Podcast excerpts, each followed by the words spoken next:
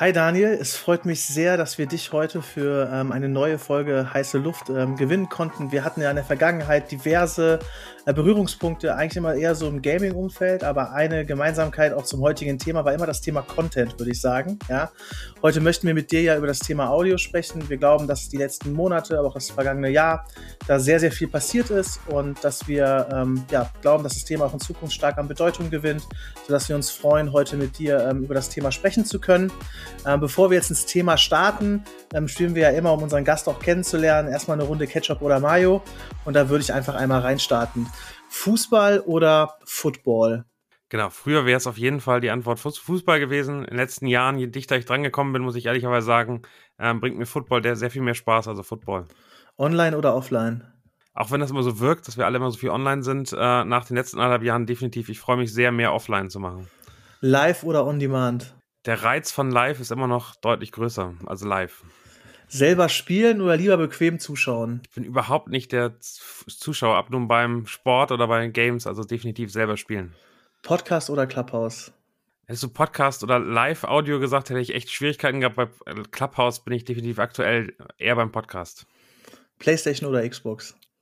Das ist relativ einfach. Wenn man nach links hier gucken würde, hängen die Controller da, PlayStation. Sehr gut. Da haben wir schon mal einen Eindruck von dir gewinnen äh, können. Ähm, stell dich doch einmal kurz vor. Wer bist du? Was machst du? Damit die Zuhörer auch mal einen Eindruck von dir gewinnen können. Sehr gerne. Also Daniel Jensen, 36 Jahre alt, arbeite bei Sport 5, leite dort die Content Studios zusammen mit meiner Kollegin Rebecca Zenner. Das sind so 20 kreative ähm, die auf der einen Seite Handwerker und dann wirklich äh, Grafiker und, und so weiter sind, auf der anderen Seite äh, Konzepte, Entwickler, ähm, die für uns äh, die Aktivierung mitplanen. Und wir sind, also für mich sind wir immer so ein bisschen der Motor von Sport 5, um kreativ äh, die Leute mitzunehmen, ähm, die, die Brands äh, wirklich zu initiieren, zu überlegen, wie können die eigentlich aktivieren und Ansätze zu bieten, da weiterzukommen. Das ist ein bisschen der Aufgabe, die ich aktuell habe. Davor war ich Journalist, ich war Marketing Manager äh, in der Agentur für zum Beispiel EA Sports und FIFA ähm, ich war Kommunikationsmanager für Audi und ähm, für Firmen wie äh, Nivea dreieinhalb Jahre lang alle Kommunikation gemacht. Also dann immer die Mischung aus, früher war es PR, jetzt ist es eher für mich digitale Kommunikation. Das ist so das, wo ich herkomme. Und dann zusätzlich eben noch sehr, sehr groß interessiert an den Football-Themen, äh, mache mit der Footballerei sehr viel Inhalt über die NFL, aber jetzt auch über die deutsche oder europäische Liga ELF. Also das ist so ein bisschen das, der Hintergrund, den ich habe. Komme aus Hamburg. Genau, das ist, glaube ich, so ein kleiner Überblick. Nice. Ich muss ja ehrlich sagen, ähm, ich habe ja lange für die Telekom gearbeitet und wirklich der spannendste Bereich im Konzern war immer das Thema Sportmarketing. Ja, also das war immer schon so ein Insider, wenn da irgendwie eine Stelle ausgeschrieben wurde, da haben sich irgendwie über gefühlt der halbe Konzern drauf beworben. Und ähm, also dieses Thema Sportmarketing scheint sehr, sehr viele Leute zu begeistern. Du arbeitest ja am Sportmarketing, kann man ja so sagen. Ähm, wie ist es denn so für dich, ich sag mal so Hobby und Beruf auch sehr, sehr gut in so einer Stelle bündeln zu können? Ja, gar nicht so einfach. Also ähm, ehrlicherweise äh, kenne ich das und ich wollte auch immer einen Sport, habe früher gedacht, es geht gar nicht und bin mit ein bisschen Glück und Umwegen da dann doch gelandet. Habe im E-Sports angefangen, also Gaming und war damals Chefredakteur, das klingt immer so schön, von readmore.de, damals im größten E-Sports-Portal und darüber bin ich so ein bisschen mit E-Sports, Wettbewerb und äh, wirklich journalistischen Arbeit ähm, in Verbindung geraten, wollte damals immer Sportjournalist werden. Das hat nicht geklappt, habe aber dafür ähm, in einer Agentur gearbeitet, ganz klein, wo für Sport 1 zusammen, also damals äh, gerade den Wechsel zu Sport 1 gemacht, davor war es DSF, haben wir eine Gaming-Sendung entwickelt, konzipiert und daran gearbeitet und dann der Sprung richtig ins Sportmarketing ist dann eher ein Zufall gewesen. Die, ähm, die HR-Kollegin bei Faktor 3 hat gesehen, ich habe mit Sport 1 was zusammen gemacht und hat mir dann gesagt, okay, da muss mit Sport Ahnung haben. Und schon bin ich bei äh, Samsung in ein Projekt für die Olympischen Spiele reingerutscht und äh, konnte mich da beweisen und dann eben über verschiedene, verschiedene Kunden, teilweise auch über gar nicht mehr im Sport zu tun gehabt, äh, zum Beispiel im Nivea dreieinhalb Jahre, wirklich da alle Inhalte gemacht, die Chance gehabt, dann bei damals noch Lager der Sports, jetzt Sport 5 ähm, als Head of Content reinzukommen. Und dann, äh, seitdem ist es nur noch Sport. Also das äh, ist dann dazugekommen. Mir bringt das unglaublich viel Spaß. Ich habe damals beim Gaming und E-Sport schon gemerkt, die Gefahr, wenn man Hobby und Beruf so bündelt, ist eben definitiv da, dass man ein bisschen die Leidenschaft verliert und der Zauber verloren geht. Das ist jetzt auch so ein bisschen so, da muss man sehr aufpassen, wenn ich mich zu viel mit Borussia Dortmund beschäftige und mit denen irgendwelche Themen habe, mich über die als Kunde vielleicht mehr ärgere oder äh, mit denen irgendwie Projekte umsetze, dann ist man zu dicht dran und es verliert so ein bisschen das, was, was dann spannend ist. Wir nehmen heute am Tag des Pokalfinals auf äh, und da ist natürlich schon die Situation, ich freue mich total drauf, aber ich sehe es auch anders. Ich weiß auch, dass äh, ein Sieg für Borussia Dortmund ganz gut wäre für meinen Arbeitgeber und äh, noch positive Sachen dahin nimmt. Das heißt, so ein bisschen diese, diese Leichtigkeit, die man normalerweise hat, geht natürlich verloren. Das ist leider so. Auch von meiner Seite natürlich nochmal ähm, herzlich willkommen. Äh, auch als jemand, der vielleicht nicht ganz so tief in dem Fußball-Business drin ist wie ihr zwei, finde ich das sehr interessant. Mm, wir sprechen hier aber heute äh, in erster Instanz über das Thema Audio. Jetzt ist es ja so im Bereich Audio so, dass irgendwie relativ viele in der Marketingbranche davon sprechen. Aber ähm, ob es wirklich auch so viele schon umsetzen, ist so ein bisschen die Frage. Deswegen meine Frage oder meine erste Frage an dich, wie schätzt du denn so die aktuellen Entwicklungen? Die sind natürlich mannigfaltig, aber wie schätzt du die ein? Ne? So auch vielleicht im äh, bisschen so Helikopter und strategischen Blick. Genau, ganz spannend. Ich war vor knapp fünf Jahren, ähm, saß ich in einem Marketing-Meeting zusammen mit so einem FMCG Hersteller, die machen ähm, Kaffee und Kaffeepads und damals war so Audio eher als Gefahr gesehen. Oh Mann, wenn jetzt äh, die ganzen Alexa-Speaker kommen und wir irgendwie nur noch daran abhängig sind, dass die Leute sagen, ich möchte bitte Kaffeepads kaufen und man, weil ich weiß, welche Marke dann da rankommt, äh, dann sahen die das alles als Gefahr und überlegt, wie können wir mit Audio eigentlich was machen. Und ich glaube, ähm, es ist ganz schön zu sehen, dass es eher in den letzten fünf Jahren sehr inhaltlich weiterentwickelt hat. Also äh, Podcast kann keiner mehr wegdenken. Es sind fast 50 Prozent der unser Altrigen, also irgendwas zwischen 19 und 39, die Podcasts hören. Also wirklich, wirklich massiv da. Äh, super großes Interesse an On Demand, eher längeren Formaten. Ich glaube, das ist eben das, was alle wahrnehmen gerade. Podcasts sind total in, äh, von fest und flauschig bis hin zu irgendwelchen Krimi-Themen ist und das sind die Richtung, die da irgendwie super, super stark ist was ich da wirklich interessant finde, und ähm, genau, Niklas, wir hatten schon mal drüber gesprochen, weil wir so ein bisschen eine Entwicklung hin zu Podcasts beobachten mit so einer Atmosphäre, ne? Meint, ähm, ein ganz gutes Beispiel ist, glaube ich, dieser Wein-Podcast ähm, von der Anni, von der Ann-Kathrin Schmitz ähm, die ja auch jetzt irgendwie so eine Weintour durch Deutschland gemacht haben, wo natürlich auch sehr viel Audio im Hintergrund wahrscheinlich, ich glaube, er ist noch nicht äh, raus, zu hören sein wird. Ich persönlich finde das super cool. Heiße Luft war ursprünglich übrigens auch mal so konzipiert, dass wir das in einer Pommesbude äh, aufnehmen, bevor dann Corona kam. Das mal so als Behind-the-Scenes-Info. Äh, Glaubst du auch, dass das was ist, was die Zukunft irgendwie bestimmen wird? Oder wo glaubst du, geht es hin in Sachen Podcast?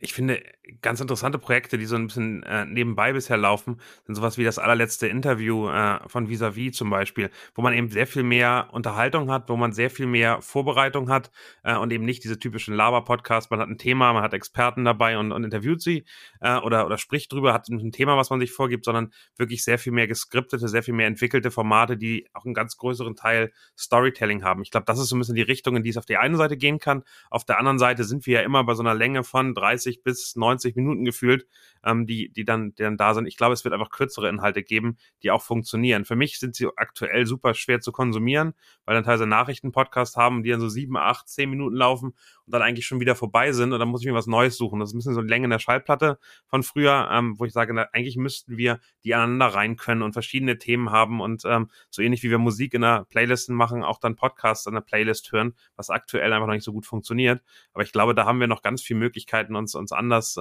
an dem Thema zu nähern und ähm, am Ende finde ich es extrem spannend, dass wir eben nicht mehr nur dieses On-Demand-Thema haben, sondern Live-Audio Anfang 2021 dann zum ersten Mal mit Clubhouse wirklich da war, äh, wirklich konsumierbar war, eine App, die wirklich nur dafür da war und wir haben alle an zwei, drei Wochenenden äh, gemerkt, was für eine, was für eine Power das haben kann und wie spannend das sein kann. Äh, das ist danach abgeappt, das ist meines Erachtens nach primär abgeappt, weil die Creator eigentlich auch keine Lust mehr hatten, weil sie keine Monetarisierung hatten, weil sie gemerkt haben, oh, das ist doch schon Aufwand, jetzt kann man mal ein paar Wochenenden machen, aber durchgängig so, so zu arbeiten macht eigentlich keinen Sinn und fühlt sich nicht richtig an. Und aktuell gehe ich gar nicht mehr auf Clubhouse, weil, weil ich nicht sage, okay, das ist nicht spannend, sondern für mich fehlen die interessanten Inhalte. Und solange die nicht da sind, funktioniert sowas eben doch nicht. Super spannende These. Ähm, vielleicht noch mal kurz zum Thema Podcast. Ich glaube, wir haben nachher auch noch mal, ähm, kommen wir auf Clubhouse noch mal intensiver zu sprechen. Ähm, was ich halt irgendwie, ähm, ne, ich habe jetzt auch in Vorbereitung des, ähm, des Podcasts, haben Steffi und ich auch noch mal ähm, ein Stück weit recherchiert. Äh, Sascha Lobo ist ja immer jemand, der gerne ein paar Thesen raushaut, hat jetzt im Spiegel einen Artikel äh, veröffentlicht, äh, den würden wir auch noch mal in die Show Notes packen, wo er halt schon so ein bisschen so die These aufstellt. Auch der, der Artikel ist nach dem Clubhouse-Hype, muss man so auch sagen, und er bezieht sich bewusst auf das Thema Podcast. Und er sagt, es ist jetzt irgendwie das goldene Zeitalter de, des Podcasts. Und da würde mich interessieren, was, was hältst du von der These?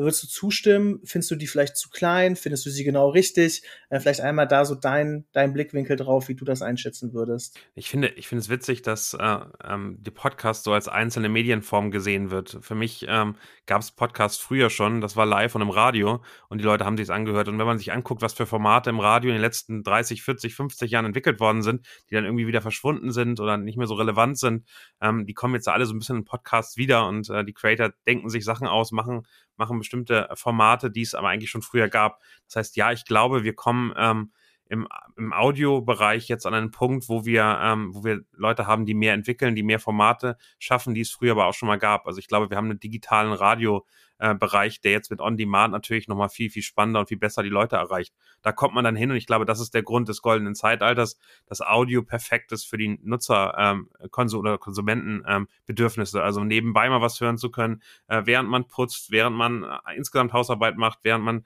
irgendwie pendelt oder im Auto ist. Ich glaube, dass Podcasts da einfach einen Nerv getroffen haben. Also Videos sind immer erfordern eine Aufmerksamkeit, da passiert was mehr als nur im, im Audio und ich glaube, das geht extrem gut so nebenbei, während man andere Sachen macht oder während man Zeit überbrücken möchte. Und da gibt es einfach so bestimmte bestimmte Nutzerverhalten, die extrem gut dahin gehen und die werden sich auch nicht verändern. Von daher, das goldene Zeitalter klingt immer so, als würde es dann irgendwann auch wieder vorbei sein. Ich glaube, erstmal können wir damit rechnen, dass Audio weiter da bleibt und ein wichtiger Teil des Marketingmixes.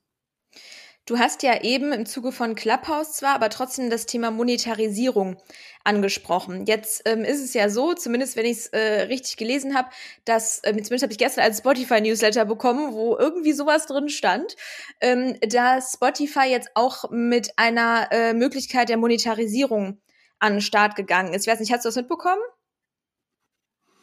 Ja, also ich habe es mitbekommen, ist ganz spannend. Äh, Gerade am Anfang dieses Clubhaus und der erste, der erste längere Talk, den ich gehört habe damals, war eine Mischung auf Audioverantwortlichen, also von dieser, von Spotify, von Apple Podcast, die darüber geredet haben, was sind so die Innovationen, die es jetzt in diesem Jahr geben wird. Und da haben sie auch über, also ganz lange über Monetarisierung geredet und genau das passiert jetzt. Also ich glaube, sie sind nicht die einzige Plattform, ähm, die darüber nachdenkt, wie können wir eigentlich Creator, äh, es ist für Creator interessanter machen, auf unserer Plattform zu sein, weil wir eine Monetarisierung einführen. Ich glaube, gerade Podcasts haben natürlich mit Werbung, mit äh, auch nativer Werbung äh, vom Creator eingesprochen, schon viele Möglichkeiten der Monetarisierung, aber eben ähm, noch nicht in der Art und Weise, wie, wie sich die Creator das wünschen, in dem, und das kennen wir alle von Twitch, ähm, die User direkt sozusagen Geld spenden können, damit auf Werbung verzichten und man einen, großen Vorteil hat, äh, weil, weil man so ein bisschen dem, dem, dem Problem, Brands zu integrieren, umgeht und äh, ähm, dann vielleicht auch spannender bleibt für ganz viele der Nutzer.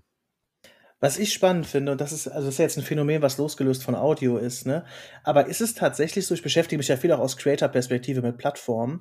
Und natürlich hat jetzt irgendwie TikTok einen Creator Fund eingeführt, YouTube-Monetarisierung. Es war, glaube die erste Plattform, die es halt wirklich für Creator sehr attraktiv gemacht hat. Instagram lange Zeit gar nicht. TikTok, wie gesagt, am Anfang nur in Form von Livestreams, jetzt mit dem Creator Fund. Die Frage, die ich mir halt wirklich stelle, ist, muss am Ende des Tages eine Plattform irgendwie mit dem Geldschein winken? Äh, damit der Creator darauf ble bleibt, so, ne? Weil ich finde, ähm, muss sie halt irgendwie nicht, weil ich glaube, dass eine Plattform ja schon auch irgendwie eine gewisse Zielgruppe oder öffnet dem Creator eine gewisse Zielgruppe, sich kreativ auszuleben etc., was ja auch Assets sind. Ne? Und wenn man weiß, was im Rahmen der Monetarisierung ausgeschüttet wird, dann kann man auch die Frage stellen, so, außer man ist jetzt ein riesiger TikTok-Creator oder ein riesiger YouTube-Creator, dann macht das finanziell sicherlich ähm, Spaß. Aber gerade in, der, in da, wo so die große Bubble der Creator ist, das ist jetzt kein, also kein, also kein Amount, wo man sagt, so, da, da kann man jetzt von leben. So, ne? Deshalb finde ich, äh, vielleicht auch da mal deine Einschätzung, weil du kommst ja auch stark aus dem Content und auch Creator Economy, Umfeld etc. pp. Ähm, glaubst du, eine Plattform muss echt mit dem Geldschein winken, dass die Creator darauf bleiben? Ich glaube, dass die Plattformkonkurrenz einfach immer größer wird. Also am, am Ende, und das haben wir jetzt mehrfach gesehen, Facebook reagiert extrem schnell, nimmt Features von anderen Plattformen auf, äh, auf ihre Plattform. Also es ist ja nur eine Frage bis, und sie machen es gerade bei Facebook schon ein bisschen, dass Audio, Audio-only interessant wird oder Audioformate insgesamt interessant werden. Die werden auch auf Instagram irgendwann eine Rolle spielen, so wie wir äh, Facebook aktuell einschätzen. Und das ist die Frage, für welches, welche der Plattformen entscheiden sich Creator und ohne Inhalt sind Plattformen schön und gut, aber funktionieren sie nicht. Und äh, wenn eben mehrere mehrere Plattformen das gleiche anbieten, musst du überlegen, wieso entscheiden sich ein Creator dann für die richtige Plattform? Und ich glaube, genau das ist die Frage, die wir am Ende dann immer stellen müssen. Wie schaffen wir es, die richtigen, die spannenden, die attraktiven Creator auf unserer Plattform zu halten? Die testen alles aus. Und wenn sie Möglichkeiten haben, das selbst zu monetarisieren und sie da die Reichweite haben, dann macht das auch Sinn. Aber am Ende musst du irgendeinen USP haben und wenn du den nicht hast, dann kann das, können die Geldscheine schon am Ende ein wichtiger, wichtiger Faktor sein aus meiner Sicht. Ja, spannend. Also, ich gesagt, ne, kann sein. Ich glaube, das Creator, ne, vielleicht aus einer Creator-Perspektive, die ich ja auch gerne einnehme, ähm, klar kann das ein Motivator sein. Ich glaube, am Ende des Tages ist es irgendwie die Leute, die du auf der Plattform erreichst, beziehungsweise so kannst du deine Kreativität und deine Art von Content, ich sag mal, da ein Stück weit auch verwirklichen. Ähm, um noch mal so ein bisschen zurück zum Thema zu kommen. Wir haben jetzt gerade ein bisschen über Podcast, auch über ähm, Clubhouse schon gesprochen. Was glaubst du denn, sind so aktuell die, ähm, ja, so die relevantesten Audioformate, die man sich so anschauen sollte oder auch Plattformen? Ich glaube, ich glaube, insgesamt sind die relevantesten Audioformate immer noch Podcast und das eben auf den bekannten Plattformen Spotify, ähm, Apple Podcast, Deezer, vielleicht Soundcloud noch als, als, als wichtige Plattform, die von vielen genutzt wird. Das sind die, die große Reichweite haben. Clubhouse äh, finde ich total spannend, äh, ist eben äh, gerade dieser Woche auf Android rausgekommen. Ich glaube, am Sonntag ähm, macht viel. Ich fand es extrem spannend, dass sie wirklich auch versuchen, äh, weiterhin relevant zu sein. In Deutschland nehmen wir sie gar nicht mehr wahr. Ich glaube, weltweit ist es noch ein Tick anders. Es gibt also die Aussage aus dem letzten ähm, ähm, Meeting, was die jetzt als Pressemitteilung rausgebracht haben, war so 300.000 Räume pro Tag aktiv weltweit, was jetzt erstmal viel klingt. Ich finde es, wenn man überlegt, dass es weltweit ausgerollt ist, nicht so viel ist, ähm, aber insgesamt schon einfach eine, eine Relevanz, die noch da ist. Das haben andere, ähm, andere Plattformen nicht, nicht ansatzweise so viel. Und was, was, was Clubhouse da nämlich auch gemacht hat, ist dann mit dem NFL zusammenzuarbeiten. Zum Draft gab es eben offizielle Inhalte, die die NFL zusammen mit Clubhouse gemacht hat. Und glaube, das ist genau so, ein, so eine Richtung, wie dann, wie dann so eine, so eine Plattform auch wieder funktionieren kann. Ansonsten sehr, sehr spannend, dass Twitter eben Twitter Spaces gestartet hat. Das haben wir jetzt ein bisschen ausprobiert. Wundert mich, dass das auch so, so wenige Creator aktuell ausprobieren, was aber auch zeigt, wie gering bei, bei Twitter die Relevanz, es sind eher Nischen, die auf Twitter aktuell sind. Es ist nicht die Masse, zumindest in Deutschland auch wieder, USA und, und Großbritannien sieht da noch ein bisschen anders aus, aber Twitter wird gerade, glaube ich, versuchen, diesen Audiobereich mit einzunehmen und ist da extrem aktiv. Wie gesagt, Facebook und, und LinkedIn arbeiten auch an, an Lösungen und da wird man eben sehen, wie die sich etablieren. Das ist ganz spannend. Ja, total. Ich persönlich ähm, bin übrigens, habe das nicht ausprobiert, weil auf der einen Seite finde ich Twitter als Plattform super spannend, auf der anderen Seite auch extrem nervig so aufgrund ehrlicherweise auch der Leute, die da sind und aufgrund der Cancel Culture, die glaube ich auf keiner Plattform so ist wie bei Twitter. Ähm, also gefühlt geht's ja nur um ähm, Zerreißen von politischen Persönlichkeiten oder Meinungen. Deswegen äh, finde ich immer diesen Begriff der Meinungsunfreiheit an der Stelle ähm, sehr gut bei Twitter. Deswegen ähm, bin ich ein bisschen ein Twitter-Verweigerer. Aber ähm, das nur so als Shortnote dazu. Ähm, nichtsdestotrotz, bei diesem Thema Monetarisierung, ne, vielleicht auch mal so weniger als Frage oder doch vielleicht als Frage im Sinne von, wie du das siehst. Ich frage mich immer, was sind Menschen bereit zu bezahlen? Ne, das kann man ja jetzt einmal im Sinne von Abo-Modellen grundsätzlich sehen, aber ich glaube auch gerade so bei Audioinhalten. Ich frage mich immer, für was würde ich wirklich zahlen? Ich habe jetzt auch ähm, die App, wie heißt die nochmal? Irgendwas mit F, das ist auch so eine ähm, Paid Audio, ähm, Paid Audio App. Sekunde, ich schaue nach. Die heißt, wo ist sie denn? Wo ist sie denn? Schneide ich gleich raus. Ich muss aber trotzdem jetzt wissen, wie sie heißt. Es gibt ja so ein paar Apps, also Cappuccino zum Beispiel, Fio. ist eine Audio-App, die jetzt nochmal neu dazukommt. Genau, Fio ist auch mit, die haben so Audio-Stories mehr oder weniger, die sie erzählen. Und das finde ich nämlich ähm, super spannend, weil da gibt es so eine, zum Beispiel, ich bin ein True Crime-Fan, ne? Ähm, und da gibt es so eine ähm, Reihe, die heißt Die Nachbarn. So.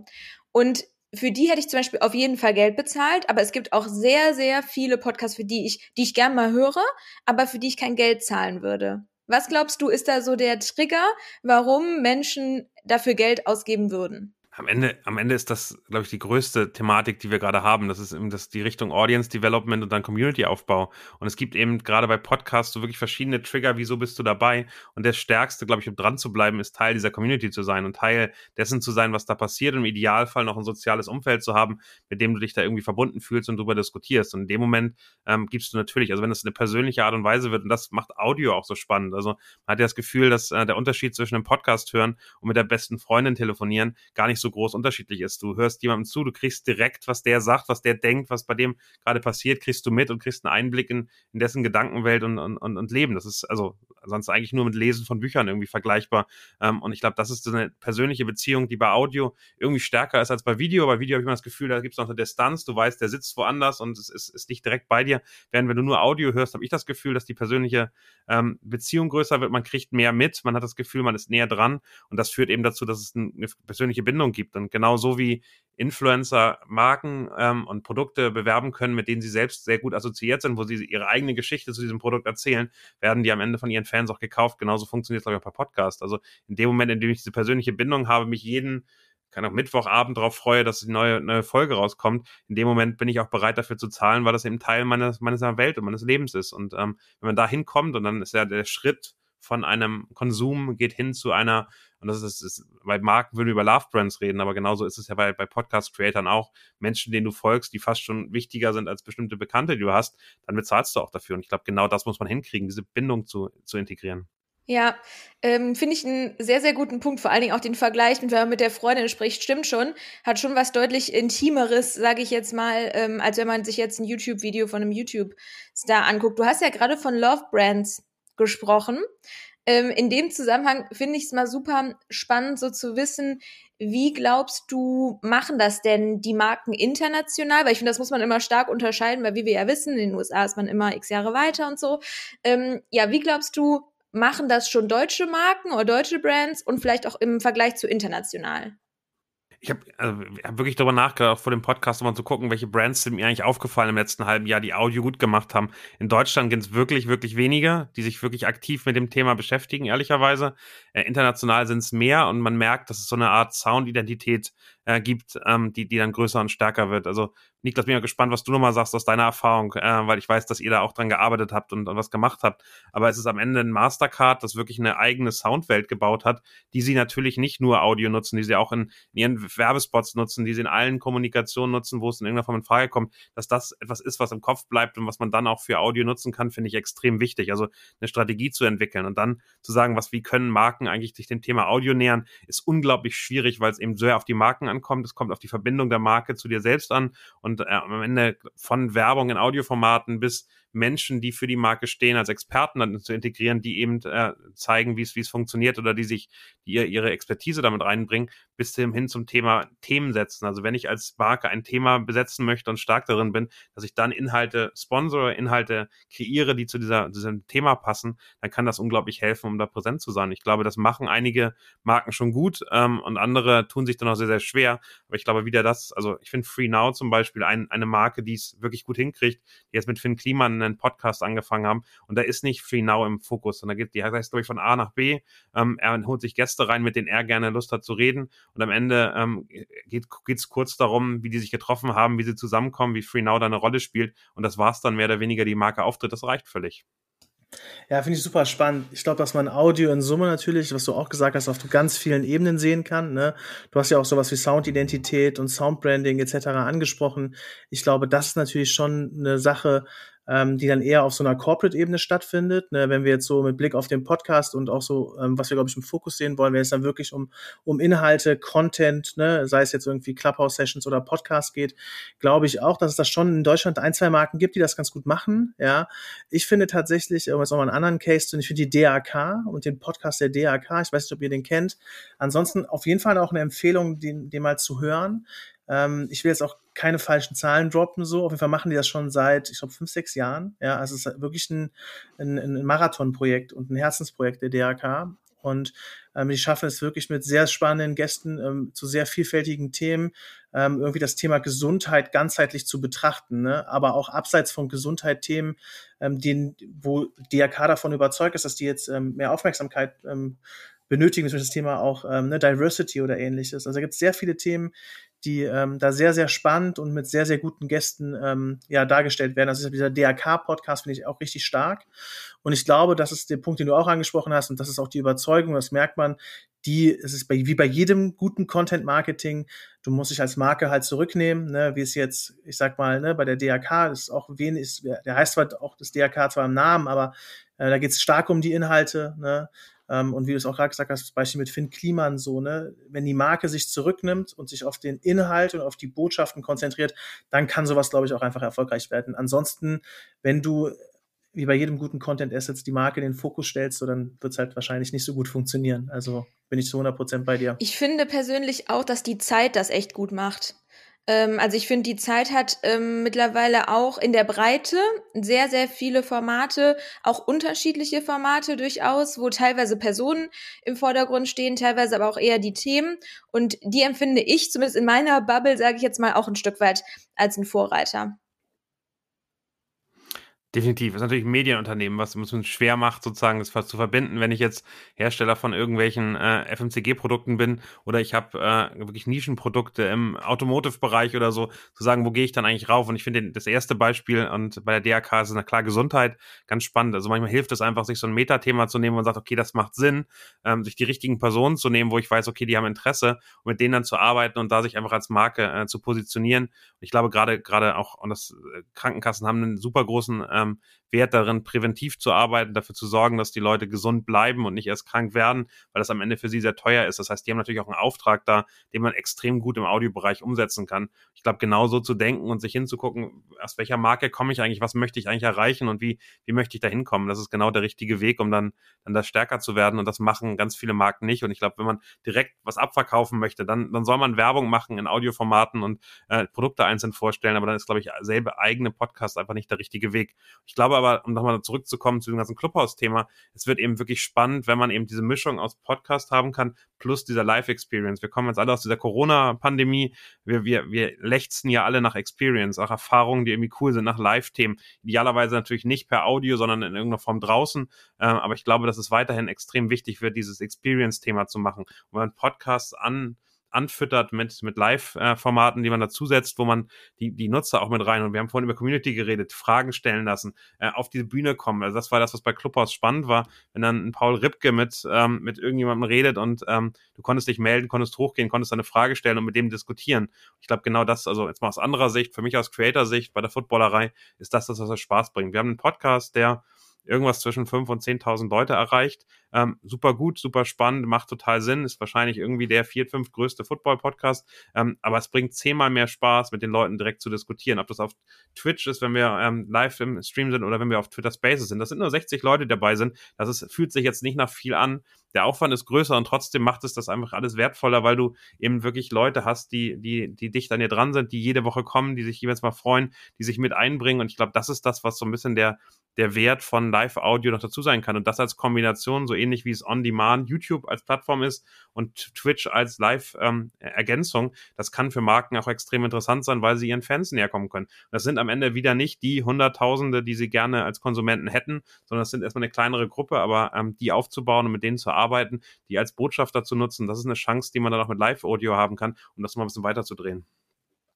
Ja, super spannend. Im Endeffekt hast du schon drei, vier, fünf, sechs Fragen beantwortet, die wir noch auf dem Zettel haben. Ja, ich glaube, ähm, vielleicht aber das mal so zusammenzufassen. Ne? Ich glaube, dass man Audio halt ganzheitlich denken muss. Das ist, glaube ich, gerade sehr deutlich geworden von, von, von, dir so. Und ich glaube, ähm, dass wenn man als Marke eben Audio in seinen Marketingmix integrieren will, dann hast du oder musst du dir auch Gedanken machen dazu, wie du halt so Feedback-Möglichkeiten hinbekommst und ein Gesamtsetting, ne? wie du gesagt hast, vielleicht einen guten Podcast, einen, dazu einen begleitenden Clubhouse, äh, Room oder regelmäßige Sessions etc. pp. Äh, wenn man es vielleicht nochmal verallgemeinern würde, ähm, was wären denn jetzt aus deiner, aus deiner Perspektive so die Top drei, vier Tipps, ähm, die du den Zuhörern mit auf den Weg geben würdest, wenn sie, ich sag mal, ähm, als Marke ähm, ein, ja, Audio in ihren Marketing-Mix integrieren oder Content-Marketing-Mix integrieren möchten?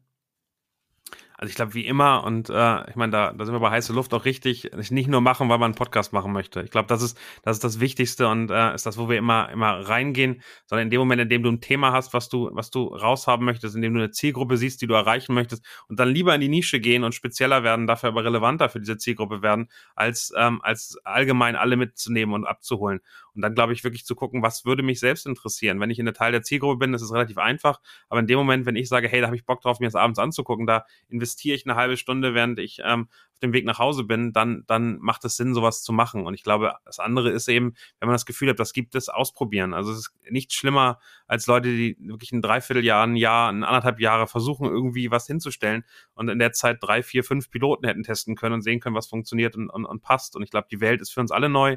Corporate Podcasts sind immer noch etwas relativ Neues. Da kommen ganz viel andere Sachen und Technologien, die für uns nochmal interessant werden. Ähm, wir haben über, über so ein bisschen diese Audio-Signatur äh, und eine eigene Audio-UX gesprochen angesprochen. Ähm, ich glaube, dass AI-Funktionen da irgendwie spannender werden, also dass es sozusagen Audioberater gibt, der Marke einen, äh, eine wirklich eine Person, eine virtuelle werden kann. Und ich glaube, Personalisierung wird langfristig ein Thema sein. Und bei all den Themen kennen wir alle, wissen wir alle nicht, wie es weitergeht und müssen ausprobieren. Und ich glaube, das ist eben was ganz Wichtiges und dazu gucken, wie, ähm, wie, wie schafft man es und dann dran zu werken und weiterzumachen. Und ich glaube, in dem Moment, in dem man merkt, dass was funktioniert, draufgehen und investieren und, und sehen, dass man das äh, zum Wachsen bringt.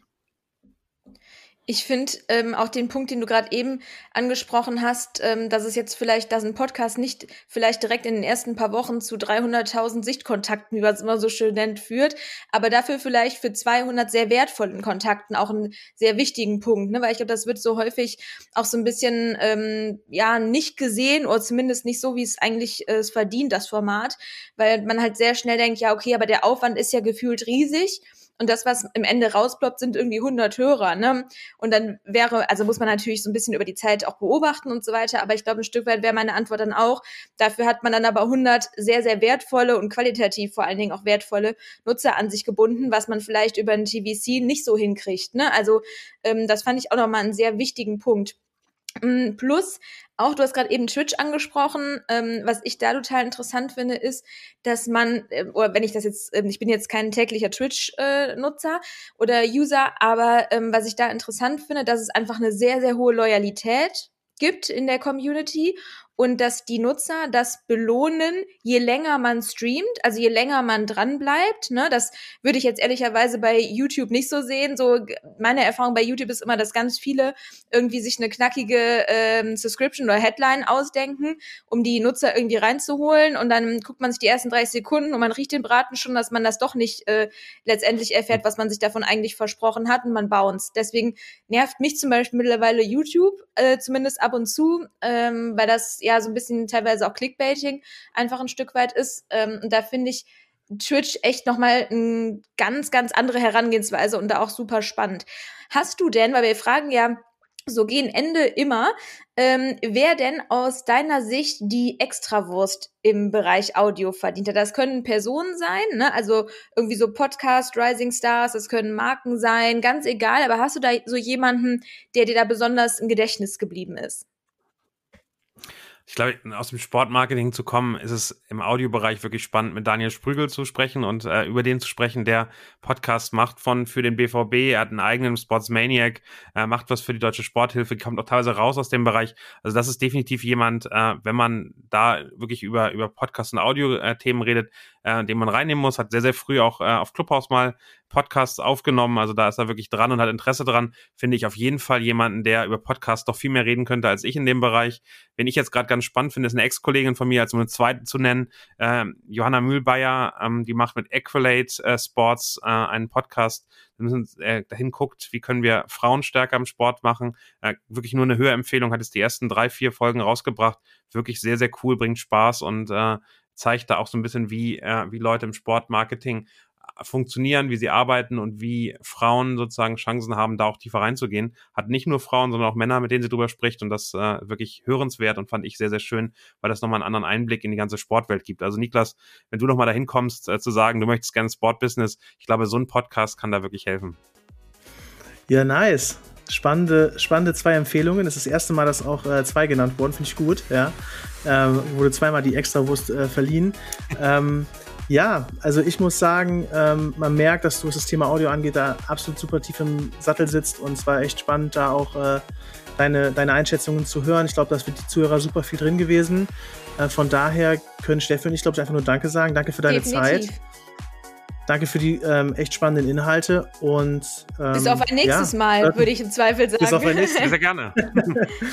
gerne. Ja, sehr gerne. Hat Spaß gebracht.